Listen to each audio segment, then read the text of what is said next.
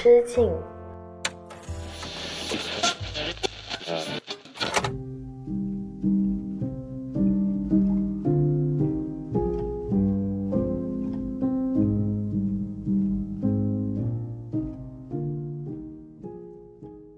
家好，欢迎回到一人之境，我是阿车，这里是青年媒体我要为你旗下的一档单口音乐类播客。大家好啊，那今天呢，想跟大家聊一聊最近开年大热的。国产电视剧《繁花》，不管你有没有看这部电视剧，你在网上在各个社交平台上已经被刷屏非常多遍了。《繁花》里面的人物、台词、经典的画面，以及它里面用到的一些配乐，也频频的去登上了我们。很多人看到的一些微博的热搜啊，或者是一些朋友圈的介绍里面，但是呢，阿车虽然还没有看《繁花》，但至少呢，我在一些网上的片段或者是一些呃电影的拉片当中呢，也有感受到《繁花》这部电视剧给现在大家不小的震撼，特别是它的这个 title 啦，王家卫跟金宇澄这两个名字已经足以。让很多喜欢看电视剧里面细节的，以及一些文艺片的受众们，呃，非常期待这部电视剧了。但是呢，我反而是在看这部电视剧的一些资料跟片段的过程当中，我特别留意到一个细节。作为一个呃音乐播客嘛，那我们还是会比较关注这部电视剧里面的一些关于用到配乐方面的一些元素。那众所周知呢，王家卫墨镜王呢，呃，在很多人眼中就是港产片的代言人。港产片里面有非常多的。元素其实都是跟怀旧相关的，包括《繁花》这部电视剧里面，刚刚稍微搜了一下，就是发现里面用过的港乐的元素，其实里面不仅是港乐，很多都是以前八九十年代香港非常流行的，呃，去引进一些日本、韩国的作曲家的作品，然后重新由香港天生填词的一些现代流行音乐作品。那在《繁花》这部电视剧里面也频繁的出现了。但是今天呢，我。特意挑选了四首音乐，这四首音乐呢，除了是《繁花》这部电视剧里面，呃，可能大家一想起来这个旋律，大家就会跟着唱的，或者是一些可能没有听过九十年代流行音乐的一些零零后、一零后的一些朋友不知道，但是后来慢慢爱上的一些音乐。除此之外，我觉得这四首歌呢，也代表了我心中，或者说在我的一些记忆当中，我的老一辈、我的上一代的一些叔叔阿姨们，或者是我的一些长。长辈们他们所经历过的一些真实故事，所以说今天给你分享的是《繁花》里面的四首经典的配乐，同时也是属于我和我的长辈们的那一个属于他们的青春年代。是寂寞慢慢占领我的心，长夜里越来越冷清，回忆里越来越孤寂。是后悔，慢慢侵蚀我的心，抹去了最后的泪滴。从今后，不再为谁哭泣。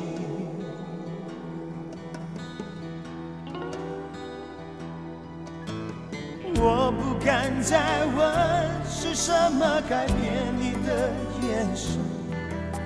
对爱厌倦。对爱疲惫，对我已没有感觉。温柔的缠绵，难道只是一时的气氛？留不住人，留不住魂，留不住你的一切。是了解，慢慢伤害我的心。就让我醉死在梦里，在梦里，永远不要清醒。是谁偷偷偷着我？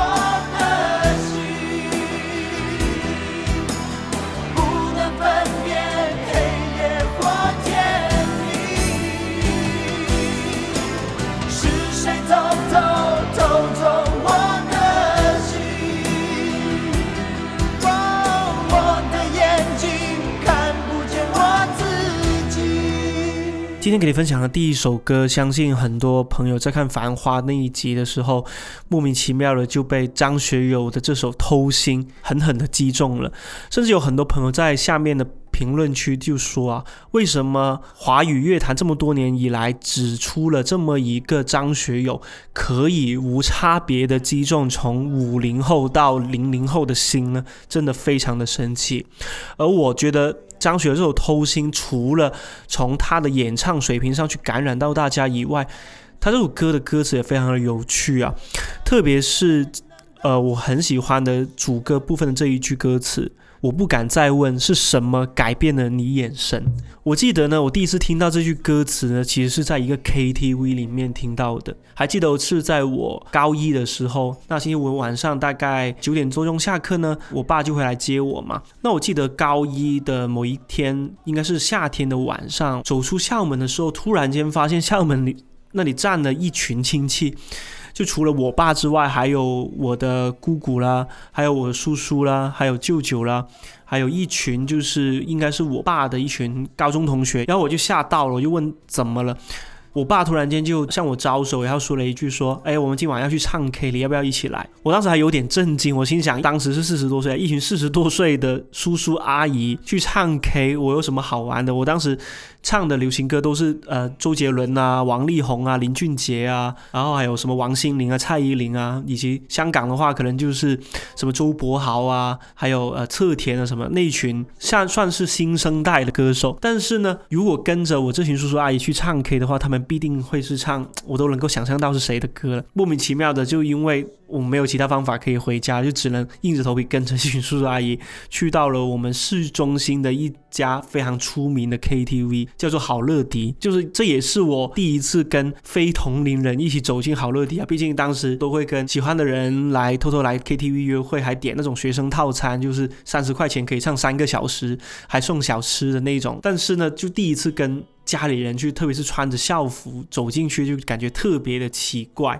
就在那一天晚上，在旁边喝着可乐，无所事事的在看着大家在唱歌的时候，突然间在 KTV 出现了一个叔叔，是后面才来的。据说呢，是我爸他高中时期的体育委员，大家叫他体委的，就真的很搞笑。就是看来大家不管是几岁，都会记住自己在中学时期的那些班干部啊，都记得一清二楚。反正那个叔叔一过来的时候呢，就所有人都叫他体委啊，过来过来过来喝一杯，然后去点个。唱吧，我还记得那位叔叔呢，他他其实他打扮的非常的潮，有点点像九十年代的张学友啊，他长得，因为他眼睛也是有点小，但是呢，就是脸上呢也有像学友哥那样有点小坑坑洼洼的一些痘印，头发呢也是那个刘海非常短，但是呢梳得非常的整齐，然后穿上了一件白色的条纹的衬衫，以及一条棕色的裤子，还穿着皮鞋。说实话吧，在我当时认识的我爸。这群朋友当中呢，他算是穿的比较潮的一位了，而且他当时已经就是拎着一台诺基亚，还是那台诺基亚，还是我中学时期梦寐以求最新款的智能机，所以他进来拿着那台手机的时候，我眼睛都亮了，觉得哇，好潮的一个叔叔。然后他在所有人的簇拥之下，就起哄之下，他就坐在我旁边点歌嘛，他还跟我打了个招呼，还问要不要跟我一起合唱一首。他也会唱周杰伦哦，他也会唱布拉格广场，就问我要不要唱布拉格。广场，他可以唱蔡依林的 key，但是他当时点的第一首歌正是张学友的这一首《偷心》。哇！我当时难以忘记的是唱着张学友这首《偷心》的背影啊，直到现在我都会有时候去到一些 KTV，跟一些年纪稍微比我大一点的朋友去唱的时候，我也会很希望有一些人可以复刻回我当时看到那一位体育委员叔叔的唱歌的那个背影，因为真的非常的潇洒，跟非常的有味道。就他的普通话也是在他们这群同学当中非常标准的。然后他唱《偷心》的时候，他唱出那一句“我不敢再”。问是什么改变了你眼神？就在那一刻，我看到他的眼神望向了 KTV 里面的另外一个角落，是一个也跟我一样在一个角落边上偷偷喝着可乐的一位阿姨。我不知道他们两个之间发生过什么事情，但是就在那一刻，本来有点喧嚣的 KTV 包厢突然间有一些些安静了下来。好像大家都有点竖起耳朵去听那位体育委员叔叔在唱这首歌，唱出了什么样的感情。同时呢，又有一些像是我爸这样子不会看颜色的一些人呢，就推那一位坐在一旁喝可乐那位阿姨跟那位叔叔一起合唱，但那位阿姨都沉默。就拒绝了，摆摆手就拒绝了。但是呢，我后来就在那天晚上，呃，一群叔叔阿姨出去抽烟的时候呢，我就跟我爸坐在 KTV 里面，就吃着水果，吃着果盘嘛。我就问我爸，就是那位叔叔到底什么名头？为什么大家？都那么关注他，他一来，所有人都好像气氛都变得不一样了。以及他跟那位阿姨什么样的关系呢？我爸就跟我说了，他们以前高中的时候曾经在一起过，相当于是前任了。但是呢，那位阿姨呢，当时。其实是那一位追求那位叔叔的那一方，放学的时候呢，邀请他一起去附近的电影院去看电影，然后呢，还一起去他家的果园去摘水果什么的。但是那位叔叔呢，因为当时啊，高中毕业之后就入伍了，所以他在前期其实在做着一些准备吧。体检啊什么的，一直都用一些含糊不清的口吻，想要去回避那位阿姨的追求。直到他们就是可能毕业前夕吧，那个阿姨就当着所有人的面就主动的向那位叔叔告白了。但是当时那位叔叔呢就很寒心、很冷酷了，就拒绝了他。那个阿姨呢就当时其实被拒绝的很惨嘛，就哭得很惨，所有的同学在安慰他。那位叔叔呢从此也离开了。就是整个班集体的一个联系当中，甚至他在同学录里面也没有留下自己家里面的电话，呃，或者是呃那些 call 机的 BB 机的那些 BB 号。直到他去参军三年之后回来了，他第一时间做的事情就是重新约那位阿姨出来见面。可是那位阿姨当时已经订婚了。那位叔叔呢？当时就说：“其实我在一直反复的回想起我们在一起过的一些经历，我始终没有勇气在我入伍之前跟你在一起。毕竟不忍心让你等我三年，我也不知道这三年会发生什么样的改变，我也不希望你给我一些所谓的承诺。但是就是在那一刻，我从你的眼神当中，我捕捉到了，也许我们两个不在一起是最好的选择。就我爸。”说了一些很模糊的片段，但是我把它脑补成了我刚刚说的所有一切。也许是我天生就是一个爱听这样的故事的人吧。我在那一刻突然之间就被击中了，甚至这一个在 KTV 里面发生的关于张学友偷心的这首歌的故事，还被我改编成了我人生当中第一篇写的短篇小说，叫做《忙》。在《忙》里面，其实讲述的也是一个偏偏错过的故事。我不敢再问是什么改变了你眼神。也许张学友的偷心，他所传达的不仅仅是他字面意思所说的那样，还有更厚重、更具有时代分量的感情吧。是谁偷偷偷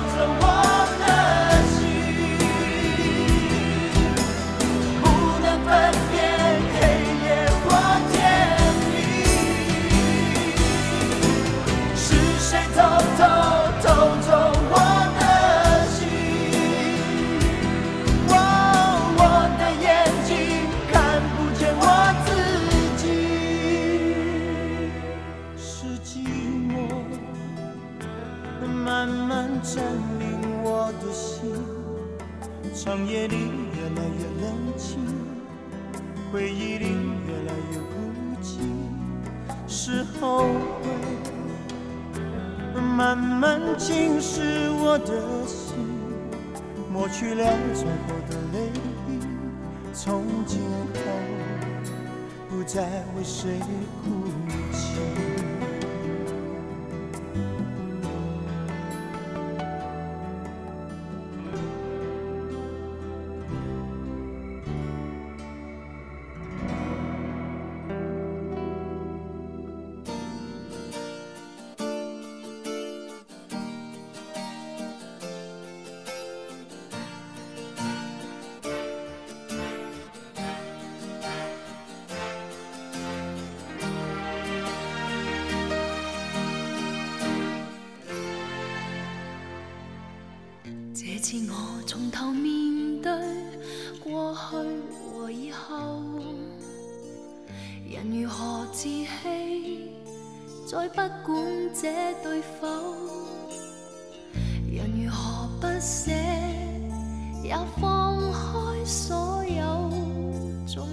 所有，终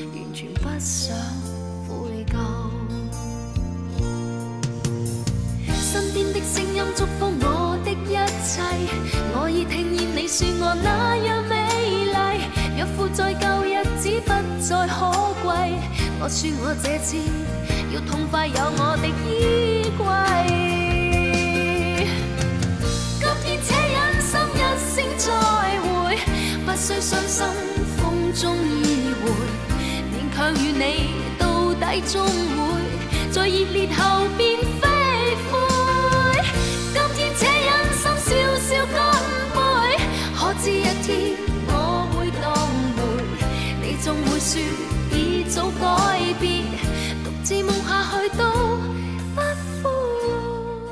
不知道大家在看《繁花》这部电视剧的时候，有没有一些自己比较钟爱的片段呢？但是我作为一个就是比较爱看细节、比较爱扒一些呃，就是都市一些风情的一个一个人来说，我很喜欢王家卫他在这部电视剧里面偷偷藏的一些私心也好，或者是他精心设计的一些小小的细节痕迹也好，比如说林子跟强总他们在东京的时候偷偷用洗洁精的瓶子装威士忌去喝，包括是林子在吧台下面打开信封，然后里面有机票跟名片的时候，想起了《东京爱情故事》的 BGM，那个位置是真的让人非常的着迷，同时会觉得说，为什么可以想到用《东京爱情故事》的 BGM，以及为什么可以想到用张学友的《偷心》呢？就是而在《繁花》这部电视剧里面有另外一首很出名的，应该说是流行歌史上一个一首非常经典的代表，是来自王菲的《执迷不悔》。相信很多朋友听的比较多的，也许是它的国语版本，但我个人呢，毕竟是一个在粤港澳大湾区长大的小孩了，我个人从小听的比较多的是它的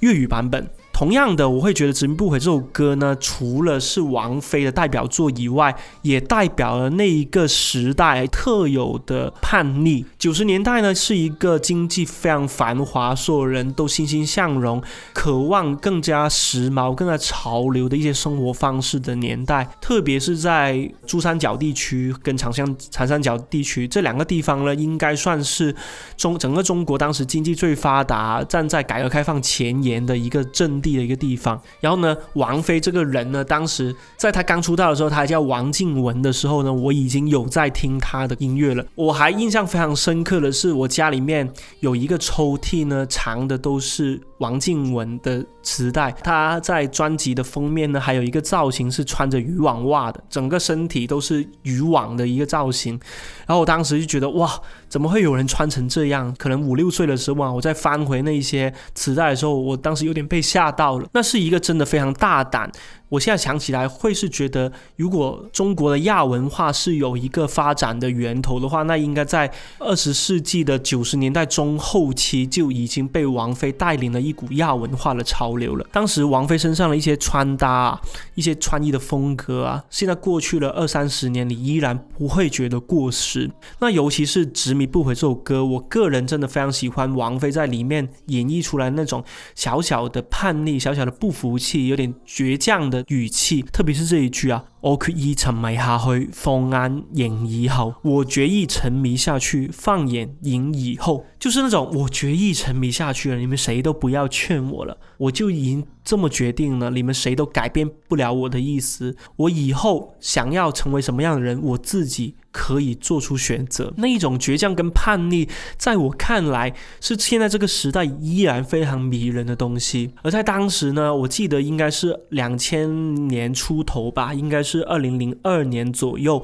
我当时是九岁，那家里面呢，因为我生活在一个比较大的家庭，我奶奶就有五个子女嘛，然后五个子有我的伯父、姑妈，有我的姑姑，有我爸。几个这样子的子女，然后各自生了小孩，然后小孩又聚在一起，所以是相当于三代同堂的一个大概有二三十人的这样一个大家庭。然后当时呢，我有一位姑姑，她当时在我看来真的是一个像王妃一样的存在。我还记得有一次呢，因为当时每逢周日呢，我们就会家庭聚餐，呃，小孩呢就会坐上两桌，然后大人就会坐两桌，这样子一共四桌就摆在了我伯父家里面的一个大。大院子当中吃着吃着吃到一半呢，突然之间就有了一个身影从那个家门外就冲了进来。我还记得当时他一进来之后，小孩子全都在欢呼，要大人全都沉默。很奇怪的，在当时就有一些比我大几岁的表姐、表哥，就他们可能十来岁了，他们已经懂得一些人情世故了，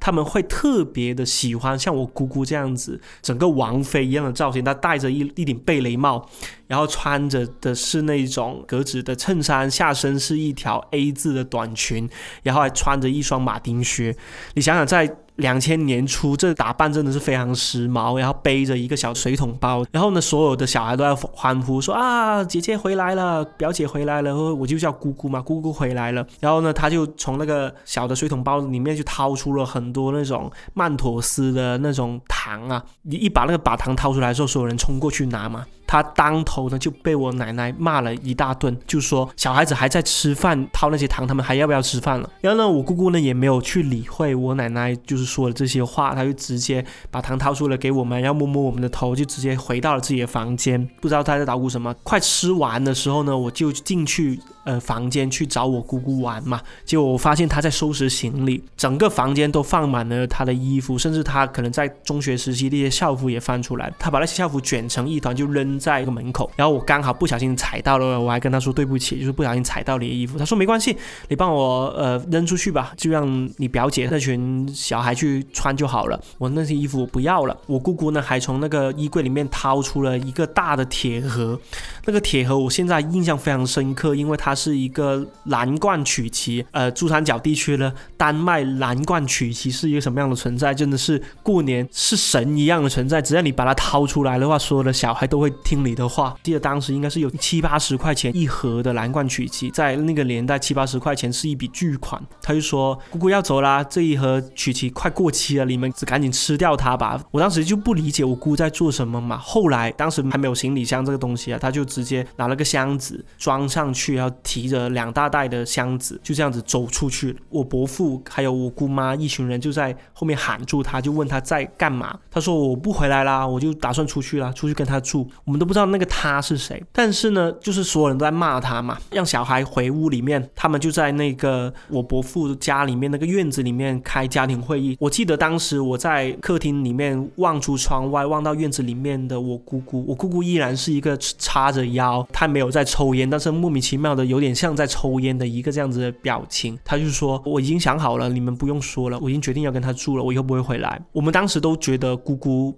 并不酷。因为毕竟他不是一个听话的小孩，而在我们当时的规训当中，我们都应该是一些比较听话的小孩，听大人的话才对。而姑姑又是一个不乖的人，所以当时我对他的心情非常的复杂。一方面觉得他是一个很酷的人，他带来很多新鲜的好玩的好吃的东西给我们；但另外一方面，他又是一个不听话的大人。我们应该用什么样的心情去面对他呢？其实这件事情对我印象非常深刻，因为那一天姑姑就这样子提着两个箱子，头也不回的离开了家里，同时。师在很长一段时间，甚至有个七八年的时间，家里面是很少有人提起姑姑这个人的。但他后来呢，确实回来了，应该是二十五岁的时候，决定跟我们本地的一个男人呃结婚生小孩。然后那个男人就是我后来的姑父。他后来又是回到了一个我们所定义的世俗婚嫁的一个这样子一条道路当中。但是他在他消失的七八年，我们谁都不知道他发生过什么事情。但那件事情对我影响非常的大，因为在我看来，我姑姑当。当时做了一件所有人都不可能去做的事情，那是一件执迷不悔的事情。就正如王菲所唱的这首歌一样，我决意沉迷下去，放眼迎以后。如果是你，你现在看回这样的故事，再听回这样的故事，你会向往像我姑姑这样子的人生历程吗？今天且忍心一声再会，不需伤心风中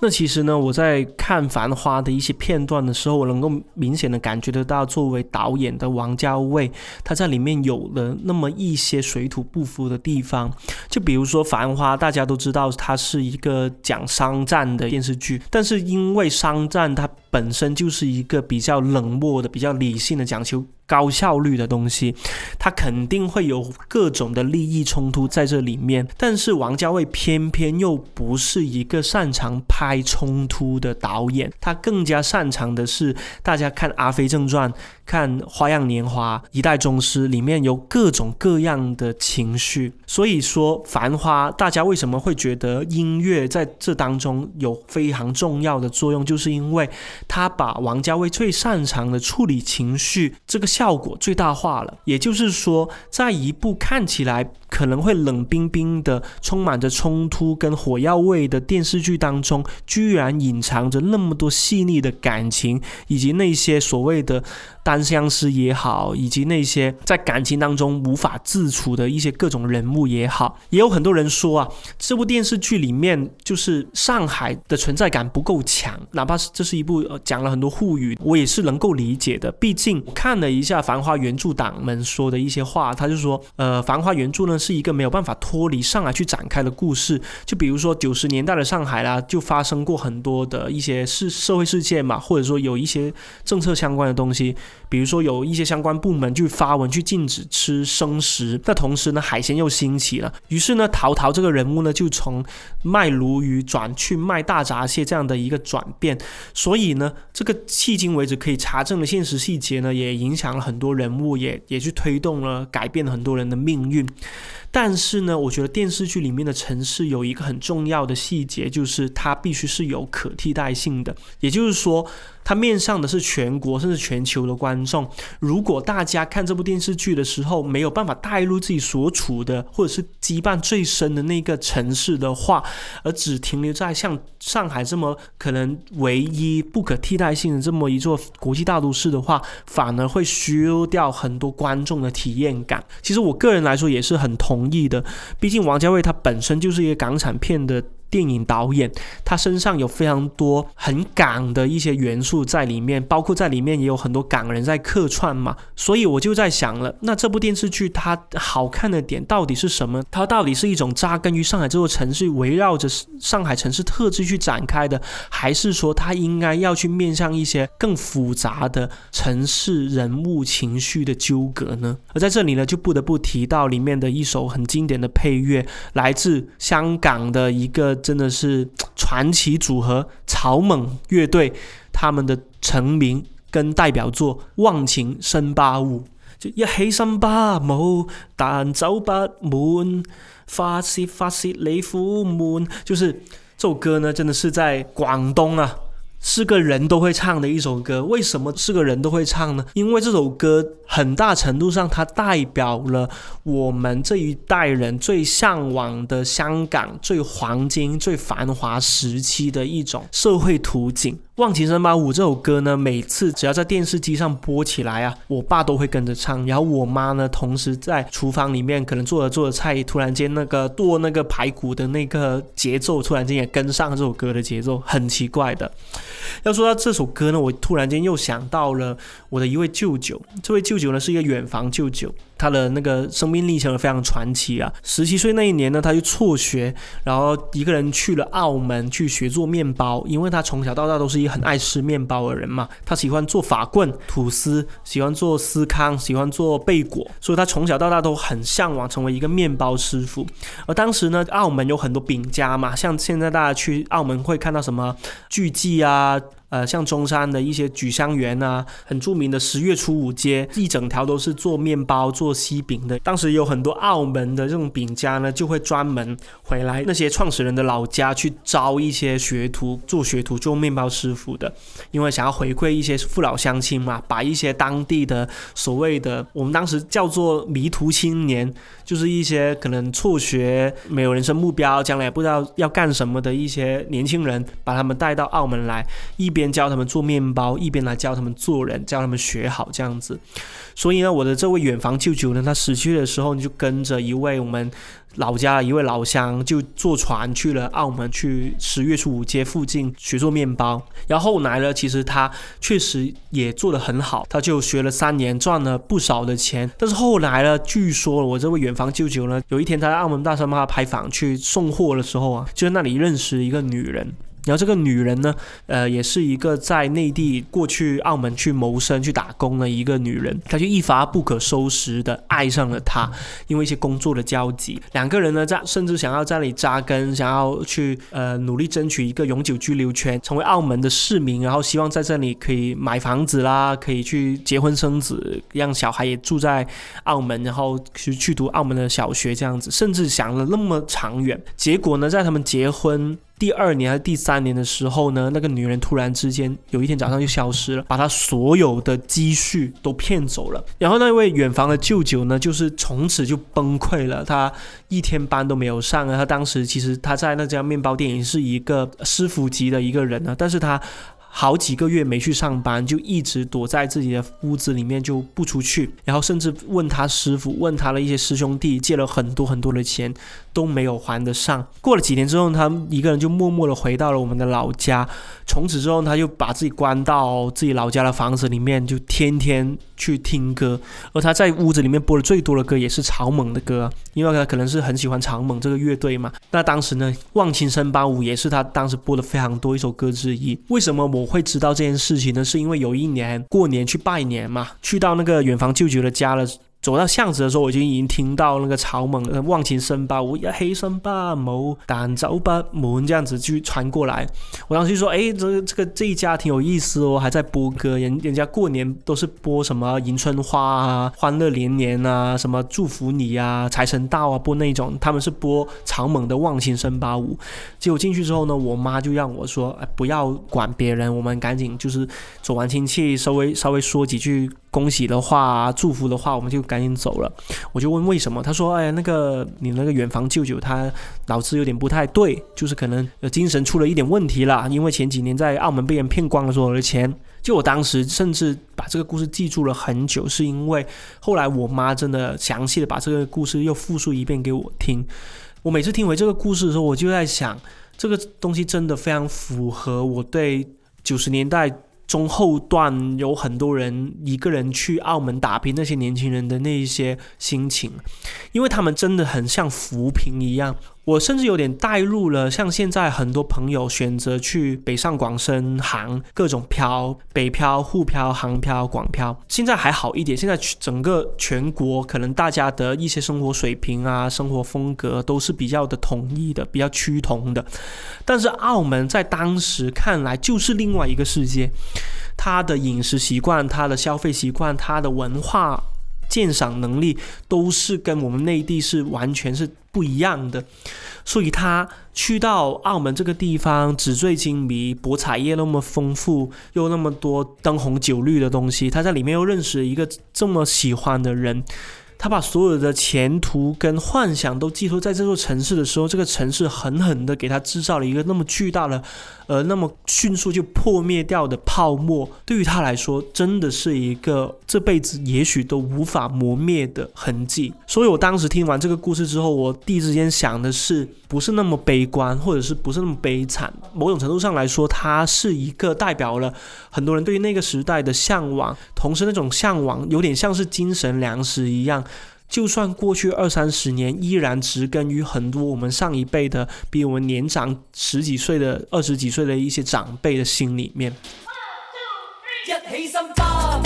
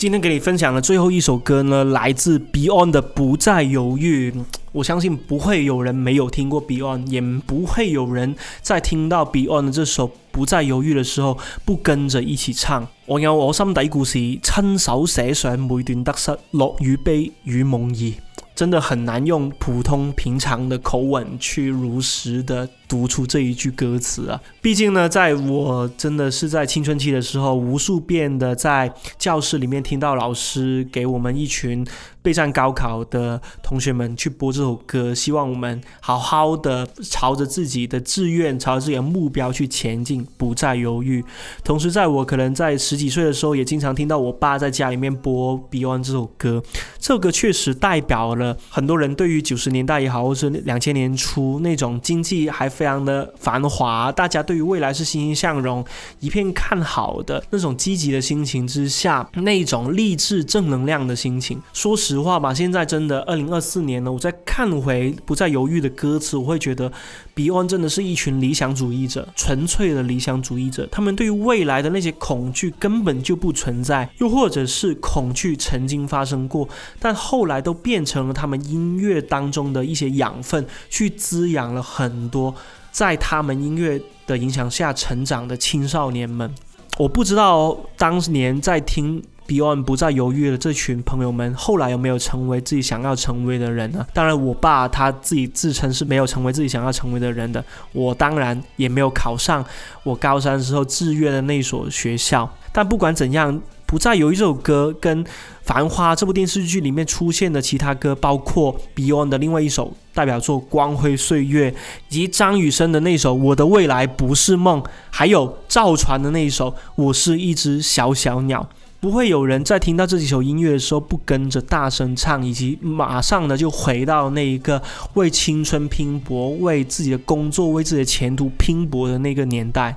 而《繁花》这部电视剧呢，不管你有没有在看啊，我在想，我之后在录完这一期《一人之境》之后，我会。赶紧去补完所有的剧情。我希望大家除了从《繁花》也好，或者是从一些近几年港乐的一些复兴的一些风潮当中也好，可以感受到音乐在九十年代、在两千年初，对于我们生活在城市当中的这一群人，到底存在着什么样重要的作用。以及我会在想的是，大家之所以那么怀旧、那么统一的去想要去思念一个旧时代的产物，有没有可能是因为新时代，我们活在现在这个日子之下，确实过得不太的顺利，甚至我们对于未来是充满着不确定性的，我们才努力的去拼命的去怀旧呢？而今天给你分享的内容就差不多到这里了。如果你喜欢一人之境，喜欢阿车的分享，了记得评论、点赞，给我转发给你身边那些爱听音乐、爱听一些比较怀旧复古音乐的朋友哦。这里是一人之境播客，每期会给你带来一些好听的音乐故事，以及我所看到的、听到的新鲜八卦。我们下期再见，好不好？拜拜。